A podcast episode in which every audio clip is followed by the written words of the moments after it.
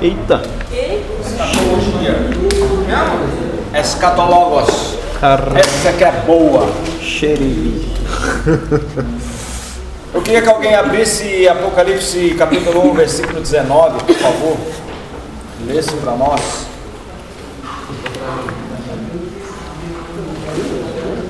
Vamos, vamos desmistificar aquela coisa de que Apocalipse é um livro proibido, Valeu. livro Proibido. inacessível. Pode ler? Pode ler. 1,19. 1,19, presta atenção. Escreve, pois, as coisas que viste, e as que são, e as que hão de acontecer depois destas. Dá para ler de novo? Escreve, pois, as coisas que vistes, as que são, e as que hão de acontecer depois destas. Escreve as coisas que vistes, As, as que são que e as que. hão, hão de acontecer. O que você percebe nessa, nesse texto aí? Que já foi, vai acontecer e virá. As coisas que já foram, as coisas que são e as coisas que vão acontecer. Então, o livro de Apocalipse, já vimos então que não é um livro que vai tratar só de coisas que já que vão acontecer. Geralmente, quando a gente lê o livro, a gente, ou alguns né, que leem o livro, acham que o livro de Apocalipse só vai falar de coisa que já aconteceu. Não. O livro de Apocalipse fala de coisas que já aconteceram, as coisas que estavam acontecendo na época de João, naquele período de acontecer, e outras coisas que aconteceriam nos nossos dias e até mais futuramente. Tá?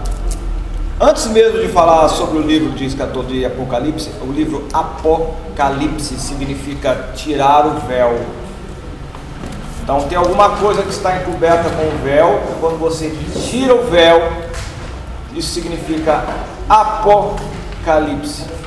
Você tirou, descobriu, tirou a cortina, desvendou. Por isso que em inglês fala revelation, certo? Revelação. Antigamente, no nosso tempo, né, irmão? Isso é da minha época aí. Quando tirava foto, tinha que mandar revelar.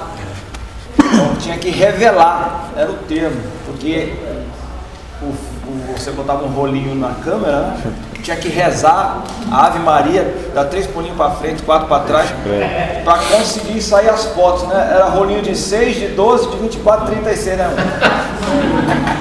Hoje é o tal de selfie, pá, pum, pá, tudo quanto é lugar. Aí vai bota lá na. Isso é chegado na selfie, né, mano? Bota lá no YouTube pro pessoal curtir aquela coisa toda. Cuidado com esse negócio de selfie aí, que é uma selfie aí que só misericórdia. Então, oh, amados irmãos, Apocalipse, ou a escatologia, Notadamente, quando a gente fala de escatologia, nós estamos falando da doutrina das últimas coisas, né? Escatos, é, últimos, logos, estudos, estudo das últimas coisas. Existem algumas linhas de interpretação de, da escatologia. Nós, eu digo nós, e alguns que são aqui da Assembleia de Deus, nós temos uma maneira de interpretar, de entender. Nós somos futuristas. Nós acreditamos que os eventos do livro de Apocalipse, a partir do capítulo 7, né? 6 ou 7, são eventos futuros. Eu creio. Só que nós temos outros irmãos que não acreditam assim. Eles são preteristas. Eles acreditam que o que aconteceu no Apocalipse já aconteceu, não vai acontecer mais nada. Só está faltando agora aí o milênio, a volta de Jesus. Tem outro grupo que acredita que não existe grande tribulação. Hã? Todo dia grupo? fala. Não, existem. Às vezes até dentro da mesma igreja tem esses grupos todos. Entendeu? É, eu posso estar ensinando aqui Apocalipse para alguns, mas você não vai acreditar em nada que eu estou dizendo. Você assim, não, eu acredito que não vai ser assim. Isso não vai fazer, não vai alterar em nada a tua salvação. Qual a diferença vai ter você, eu acreditar que Jesus vai vir a qualquer momento, você acredita que Jesus vai vir no final da grande tribulação ou no final do milênio? Vai ter que viver uma vida de santidade do mesmo jeito que eu. Só que eu acredito que eu tenho que viver uma vida de santidade imediata. Né? Tem aquele que fala assim, ah, vai demorar para vir mesmo, então posso viver de qualquer maneira. Mas você pode cruzar a esquina ali, pode ser passado o cerol na tua vida e acabou. Né?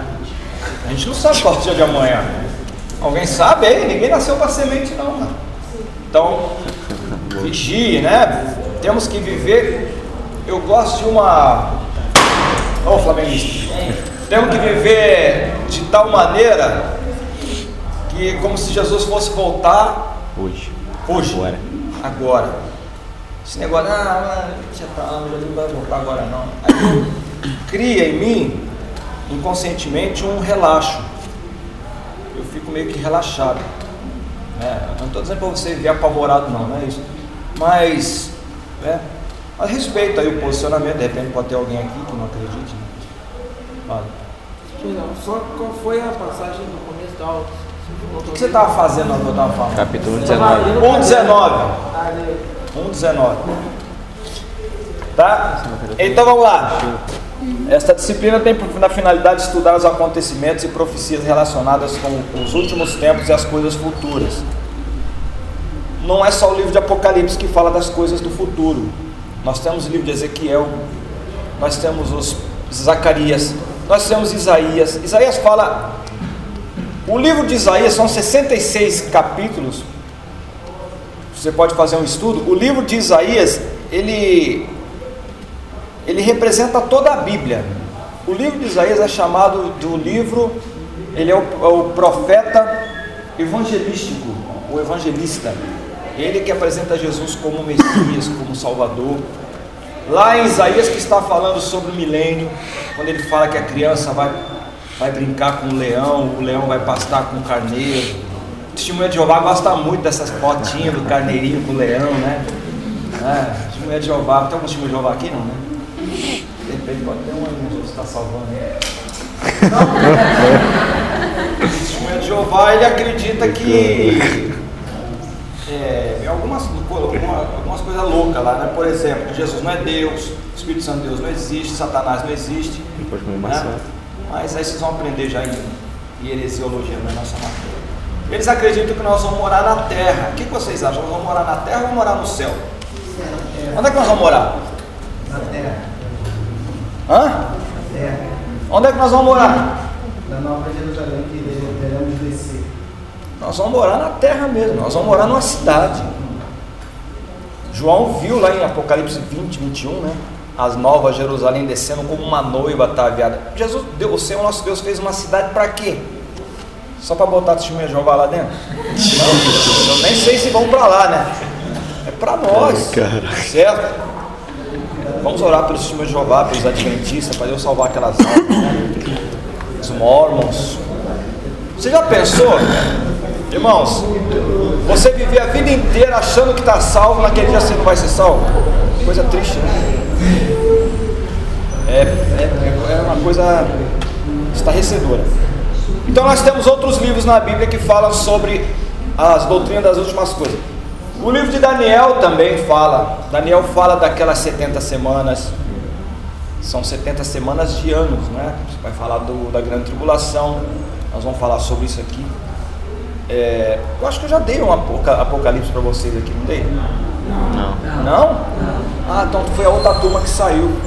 Ah, tá, tá certo, é verdade. Eu vou ter que falar tudo de novo. Eu falei, como era possível, eu dei essa aula lá, mas já dei realmente, mas o que é que o pessoal daqui foi ano passado. É. Já se segundo, né? Tá passando rápido. Não queiram ter 56 anos. Senhor, 70 semanas. São. Então, nós estamos 69. Nossa. Calma, irmão. Calma. O senhor está muito agoniado. Nós vamos chegar lá. Qual foi esse, velho? Já tá fazendo. Mas volta aí para me perguntar isso aí. É que o relógio, olha só. Eu vou responder meia, meia resposta. O relógio de Jeová foi até o momento que Jesus nasceu. Quando Jesus nasceu, o relógio de Jeová parou. Aquele abominável que é, é o filho da abominação, que é o Antíoco Epifânio no ano 160, que molou a porta lá no altar, aquela coisa toda. Aí Jesus nasce e o relógio para. Aí começa a graça. Essa graça, o relógio está parado. Quando a igreja for arrebatada, o relógio continua andando de novo. Aí começa a última semana, a, a, a, sete anos, né? Acho que não foi meio. Hã? Não foi meio. Já foi inteiro? Não foi não, ainda tem mais coisa aí. Agora, a... você é um cara bom, cara. Ai, ai. Nós estamos vendo uma época, nós estamos falando de Apocalipse e escatologia, como está escrito na apostila de vocês, vocês não pegaram ainda não? Ainda não. Não. Tá vendo? Puxa. Nós, nós vivemos numa época que as pessoas gostam muito de saber futuro, né? De vez em quando você recebe no zap aí um profeta aí político, né? Eis que Deus separou um político aí para, sei lá, as coisas. Cuidado com essas profecias aí, essas profetadas de zap. Né? Teve um aí que fez, gravou até um filminho, olha, eu tive uma visão e vai acontecer em julho. Olha, teve um. O, o, o Guilherme Miller, que foi o fundador do Adventismo, ele fundou o Adventismo porque ele marcou a data para Jesus voltar em 1854, depois em 1855 não voltou, aí ele foi pediu perdão para lá na igreja dele, né? ele voltou a, a, a, a ser um pastor, pediu perdão, se arrependeu, só que os malucos que andaram com ele deram prosseguimento na seita, virou adventista, os adventistas, adventistas são aqueles que aguardavam a vinda. E dentre esses adventistas tinha uma outra doida lá chamada de Ellen White, que ela disse que teve uma visagem, sempre começa com visão, uma nova revelação, uma nova unção. Cuidado com esse nova, nova aí, que é onde surge essa heresia doida aí, né?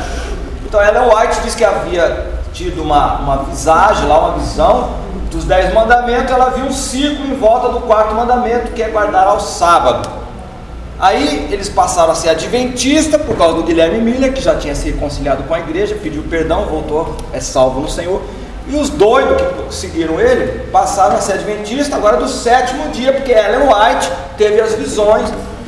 Aí depois, em 1900 e blau, surge lá o Charles Stasi Russell, que foi o fundador dos, dos Testemunho de Jeová, que também tinha uma ligação com os adventistas, tinha sido presbiteriano, começa sempre das nossas igrejas. Guilherme Faro era batista. Né? O, o Joseph Smith, que é o fundador dos Mormons, eu acho que ele era batista também. Né? Esse também era doido, é tudo psicopata, tudo maluco, né? Aí o, o Charles Tazo Russell marcou em 1914 a volta de Jesus. Jesus não veio, o pessoal, os, os, membros da igreja começaram a vender as suas propriedades a preço de banana e o Charles Tazo Russell, bobinho, comprava. Ah, mas Jesus não ia voltar? Aí foi preso um tal de juiz Rutherford, julgou a causa dele e toda vez que julgava ele, liberava ele. Era tipo o Gilmar Mendes lá, né? Pá, era preso, Gilmar Mendes soltava. O Charles Tazo Russell morre e quem assume o time de Jeová? O juiz Rutherford Gilmar Mendes. Assumiu. E tá esse negócio que está até hoje aí, o testemunho de Jeová. O, o, o de Jeová também começou com essa coisa de advento. Marcar a volta para Jesus voltar. E eles também inventaram esse negócio aí dos 144 mil lá de Apocalipse. São, era o de Jeová que ia para o céu, que ia morar lá, ia, ia para né, terra prometida lá do céu. Lá. Aí o número aumentou muito, mais de um milhão de de Jeová. Eu falei, e agora? Não vai ter lugar para todo mundo. Aí vamos fazer um, um, uma, uma, mudança na. Um equilíbrio. Um equilíbrio na, na regra. 144 mil, nós vamos escolher quem vai para lá. Quem sou eu para escolher quem vai para lá, meu irmão? Você está entendendo a loucura? Você está lutando pela salvação. Então, eu estou falando isso porque nós, desde sempre, fomos bombardeados por essa questão de querer saber o futuro. Por isso que existe cartomante, quiromante, existe é, pessoal que joga búzios, né? E, os, e as pessoas são exploradas, são exploradas no centro de macumba, são exploradas na cartomante, são exploradas na, na quimbanda, são exploradas nas igrejas com essas profetadas aí, são exploradas com profecia de. ou profecia, ou também com terrorismo psicológico, quando associa a salvação a dízimo, a, a, a, campanha, a fogueira santa, e a pessoa vai, tadinha, não tem conhecimento, vai lá e ah, eu vou porque o pastor está falando para ela, o pastor é o supra-sumo do saber, é, o, é Deus na terra. Questione, não, isso não é assim não, vai ler a Bíblia. Jesus disse, errais não conhecendo as escrituras, nem o poder de Deus. Examinar as escrituras, porque são elas que me testificam. Então nós erramos porque não conhecemos a palavra de Deus. Então, por isso que eu falei aqui na primeira aula para vocês que o seminário é uma benção. Né? Ou você vai sair daqui uma benção ou vai sair daqui um herege. É, porque eu já vi colegas meus que aprenderam aqui e depois usaram aquilo que aprenderam para criar uma outra loucura. Mas não vai ser o caso de vocês. Isso acontece só de 10 em 10 anos. Já faz oito, ainda falta mais dois anos para concluir. Não vai ser aqui não. A turma de vocês está salva. Hã? Tá salvo então. Não, aqui não vai ficar, aqui só tem gente boa. Então estamos 144 mil. Tamo Eu nunca tive aluno herege, né? Não, já tive. Mas então essa questão da, da busca pelo futuro, então, é algo que é normal. Então nós vamos tratar de questões futurísticas aqui no livro de escatologia. Né? É, a escatologia vem lidando com questões ligadas à consumação da história, à complementação da obra de Deus no mundo. Tem um livro muito bacana, não sei se você já leu, tem na internet para baixar de graça. É o Fator Melquisedeque. Quem já leu? Já leu? Fator Melquisedeque. Esse livro mostra como que mesmo entre os povos que não conhecem a Deus, como é que Deus atua no meio desses povos? Você vai numa cultura aí que não, nunca chegou o evangelho lá, você vê que eles têm na, na cultura deles, na crença deles, um exemplo. Não estou lembrado em qual cultura foi isso, mas uma cultura que não tem nada a ver que o, o evangelho não tinha sido alcançado, eles não foram alcançados pelo evangelho, e eles acreditavam que um dia uma grande entidade, um grande Deus, um grande Criador de todas as coisas, chamou uma família e mandou que esse pai de família construísse um barco para que entrasse nesse barco, porque ele ia destruir, porque o povo estava vivendo uma vida que não estava agradando aquele grande Deus. Mas não, eles não têm noção de Bíblia. Onde que eles aprenderam isso? Então leia. Um livro não é tão grande assim. Chama Fator Melquisedeque. Eu tenho ele. Aí, passa para o grupo, já está aí? Pronto. É, é, um livro muito bom. Então vocês têm que começar a ler essas coisas assim, são coisas, livros evangélicos, sérios, né? Que, e baseado em, em fatos científicos, certo? E fato histórico, melhor dizendo, que vai nos ajudar a nossa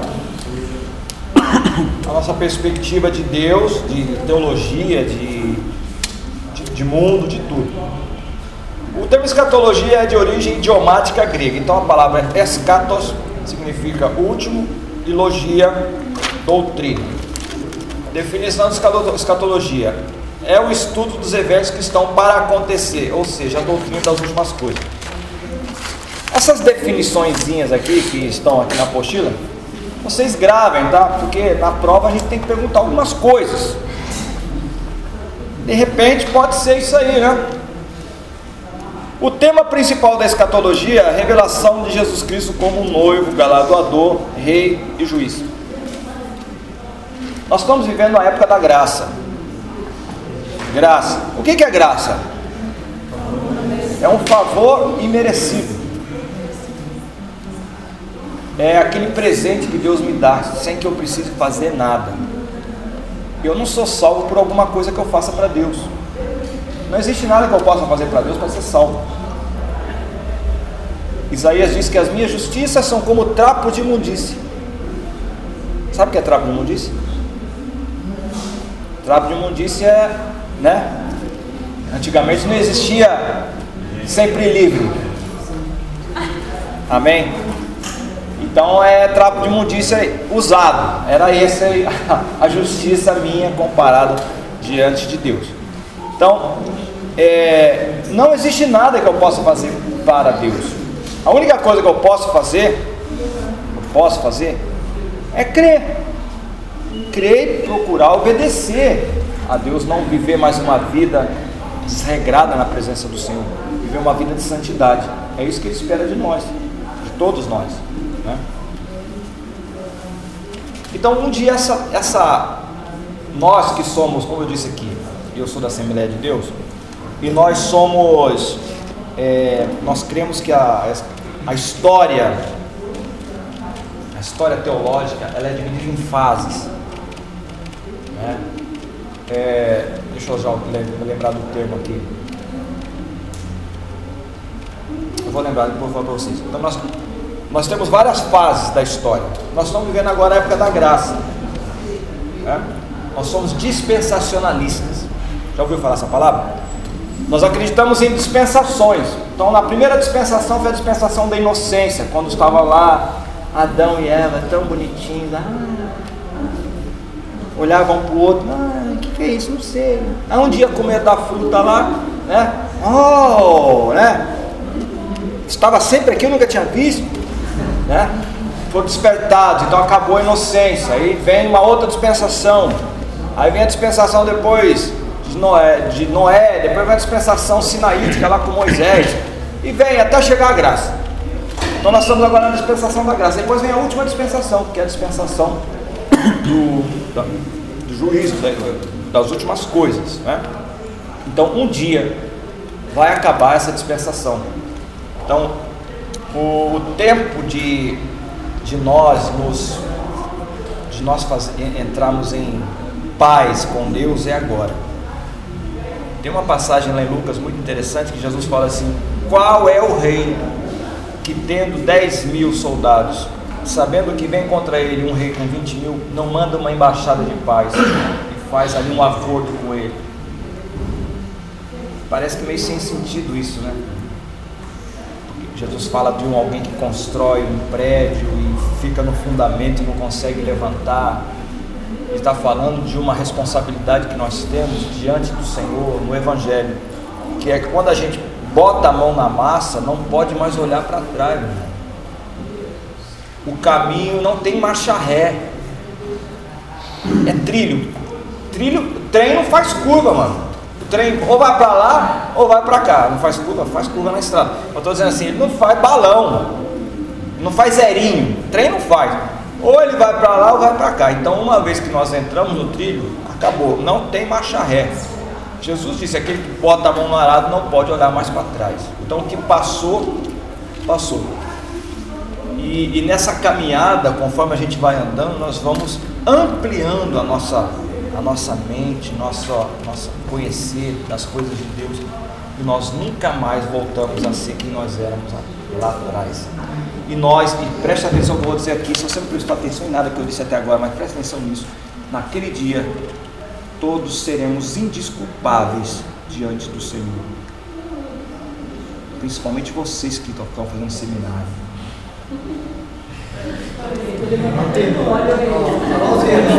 Não é, não é a Bíblia que diz aquele que mais, aquele que mais é dado, mais será cobrado. Agora não existe coisa melhor do que saber, irmãos. É o outro lado. Mas pense bem, pese na balança, porque nós. Eu tô, agora imagine eu que estou te ensinando como é que eu vou ser cobrado. Você ainda é aluninho aí. É, é, tem coisa que o senhor vai relevar, não, você é bebê, sabe? Mas aí vai eu lá, não, tu não. Tu já é casca grossa, para você não tem nem desculpa. E o Senhor trata a si mesmo, né? Então, nós, nós não, né? Aqueles que não cumprirem serão indisculpáveis diante de Deus. Por isso que lá naquele grande dia, quando chegarem diante do Senhor, todo joelho se dobrará, que foram abertos livros e livros, lá em Apocalipse diz, né? E, aquele, e o livro da vida. Agora o nosso Deus ele é tão justo que ele abriu livros e livros e também o livro da vida. Que livros e livros são esses? São os livros das obras, ou das mais obras, né? Porque das boas obras, quem vai passar é a igreja no, no chamado tribunal de Cristo, quando nós fomos arrebatados. Agora, esses que forem lá para o juízo final, que é a última fase, E, e o Senhor tem todo o tempo do mundo para julgar um por um, bebê. Não se preocupe, não vai ter correria, não vai ter. Vai ter aquela fila pior que a fila da Caixa Econômica. Lá você não deu fim, né? No dia de pagar pensionista, já viu? É só Jesus naquela fila. E vai chamar fulano, avança. Aí vem ele lá. É, senhor, mas eu não sabia. Não, vem cá. Passa o DVD desse bebê aí. Olha lá, tu na, olha lá, tu, tu na orelha lá errada, tá vendo? Eu ainda mandei um, uma, eu mandei um, um obreiro lá para te avisar. Mas é, senhor, não. Mas tem outro dia aqui também. Olha aqui. Ah, rapaz, bateu na sogra, mas tu é malvado mesmo, hein? e vai. E também está o livro da vida. Ai, O livro da vida. O que, que é o livro da vida? O livro da vida é um livro, mano. É um livro.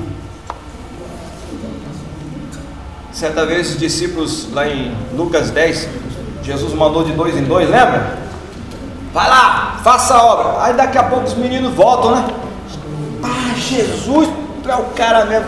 A gente orava, Jesus, nós curamos, demônios saíam, paralítico era curado.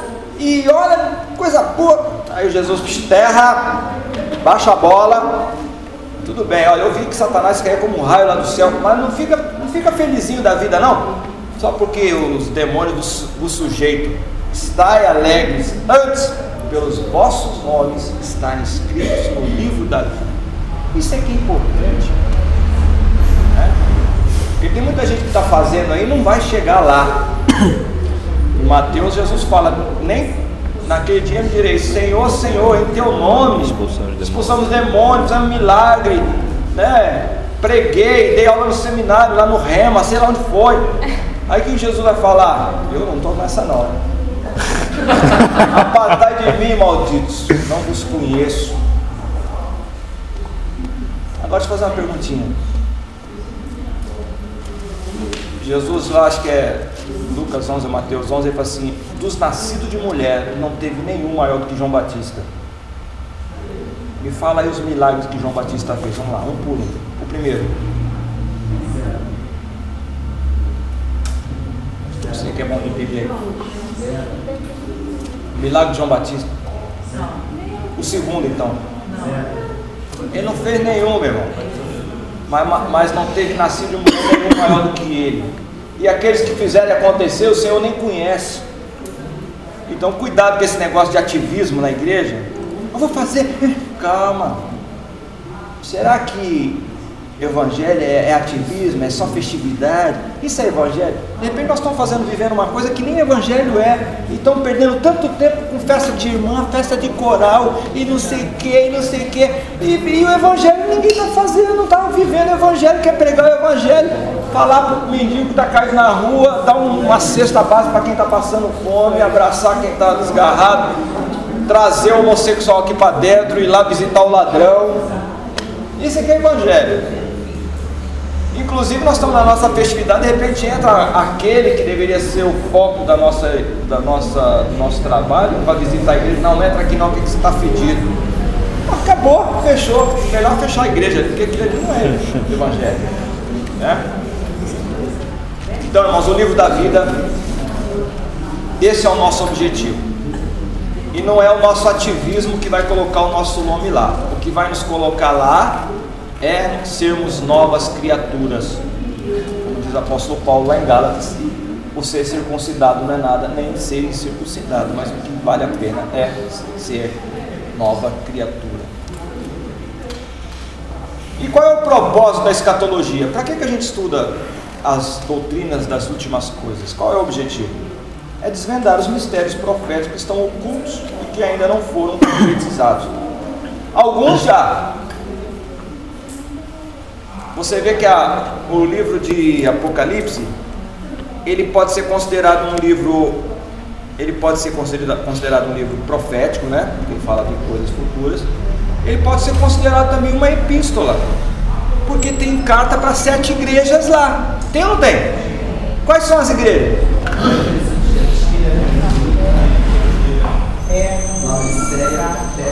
Éfeso, Esmina, Tiátira, Pérgamo, Sardes, Filadélfia e Laodiceia. São sete. Né? E Jesus, quando usa lá o anjo, o anjo é Jesus falando, né? tem hora que parece que é o anjo, tem hora que parece que é Jesus está falando, né? É, mas é um anjo né, que vai ali. Tanto é que no final, o, o no final não, no começo ali, quando ele está falando com o João, né? O, o, João vai, adora o anjo, aí o anjo parece, rapaz, tá louco, levanta né? adora a Deus, eu sou eu, conservo teu. Então não, o anjo não aceita adoração. Então quando o, o Senhor usa o anjo para falar com os anjos da igreja, que são os pastores da igreja. Você veja que Jesus, em cada igreja, né, com, a, com exceção de, da igreja de Filadélfia, todas as igrejas têm um problema.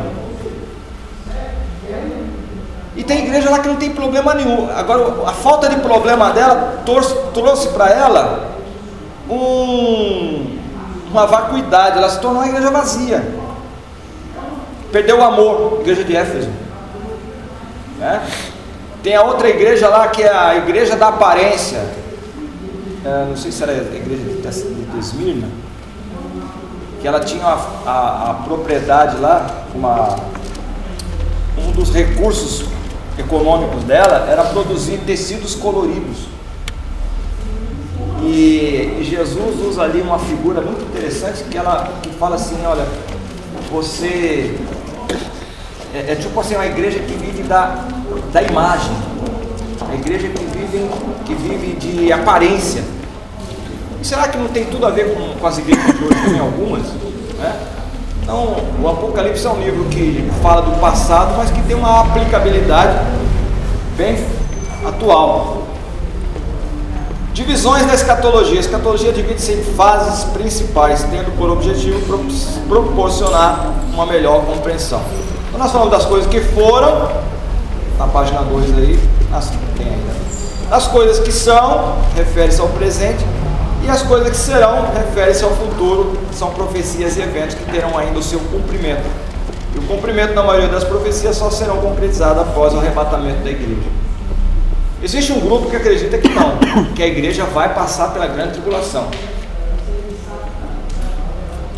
Será que a gente passaria mesmo pela grande tribulação. Nós vamos usar depois de Deus alguns versículos, tá? Que defendem a nossa, a nossa crença de que nós não passaremos, que Deus nos guardará do dia do juízo. Eu não acredito que Deus faria com que a noiva passasse por esse tormento, que a Bíblia diz que serão dias como nunca houve. Será que seria do agrado do noivo deixar a noiva passar por aquilo? Você que está namorando aí, né? tem a noiva. Você gostaria de fazer a noiva passar por perrengue? Não tem, não tem como, né? Nem por amor. Nem por amor, não. Tem como isso. É uma coisa meio que descabida. Mas a gente respeita o ponto de vista dos nossos irmãos. Então, o relógio profético divino. Israel, que é o povo da promessa, separado. Certa vez Jesus falou sobre a vinda, né, lá em Mateus 24, 25, que são, é um, é um texto são trechos ali escatológicos dos, dos evangelhos, os discípulos perguntaram assim: nos diga quando serão essas coisas. Jesus fala para eles: olhem para a figueira. A figueira é um símbolo de Israel. Sempre a figueira é um símbolo de Israel. A, a, essa árvore figueira, que é o pé de figo, é uma árvore que lá em Israel, lá na Palestina, ela tem uma, um significado de prosperidade. Toda casa que se considera uma casa abençoada tem uma figueira plantada na frente. É. é. Eles acreditam né, que a figueira é, um, é, uma, é uma árvore abençoada. E Israel ela é comparada à figueira. Você pode ver que quando Jesus ele amaldiçoa uma árvore, ele amaldiçoa uma figueira. Figueira. Então a figueira é um Detalhe, hein?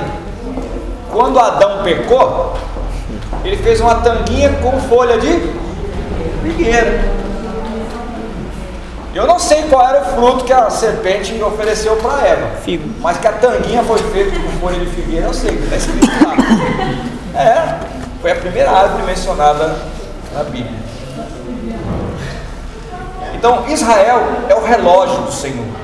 Então, se você quer saber o que está acontecendo na escatologia, olha para Israel. Uma nação, que, esse presidente que está agora, que chegou nosso aí, sempre fala, né? Olha o que eles não têm, o que eles são, olha o que nós, nós não somos.